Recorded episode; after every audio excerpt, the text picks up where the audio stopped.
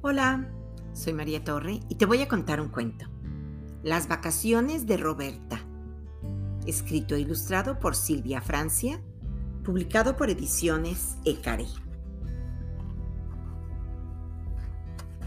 Roberta, la perrita, está de vacaciones en casa del abuelo Alfredo y la abuela Mafalda.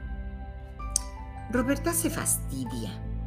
Hace demasiado calor para jugar y no conoce a nadie. Desde la ventana mira el mar. ¡Ay, cómo le gustaría ir!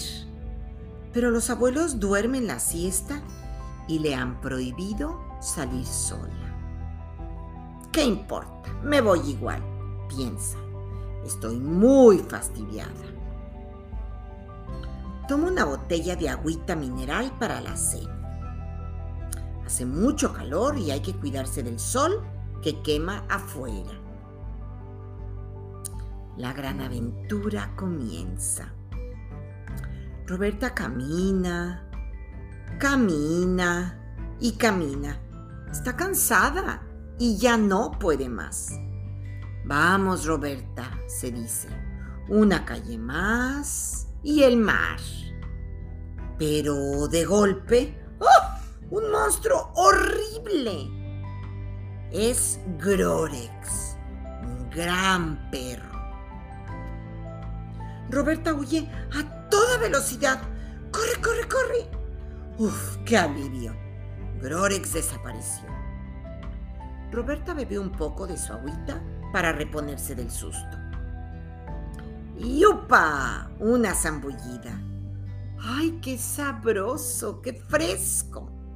Luego se recuesta en la sombra para dormir su siesta. ¡Uy! ¡Ahí viene Grorex! Mejor será que no me vea. Y ¡zas! Roberta se acurruca en el fondo de la tubería. Grorex, mientras tanto, se instala con toda tranquilidad en la playa.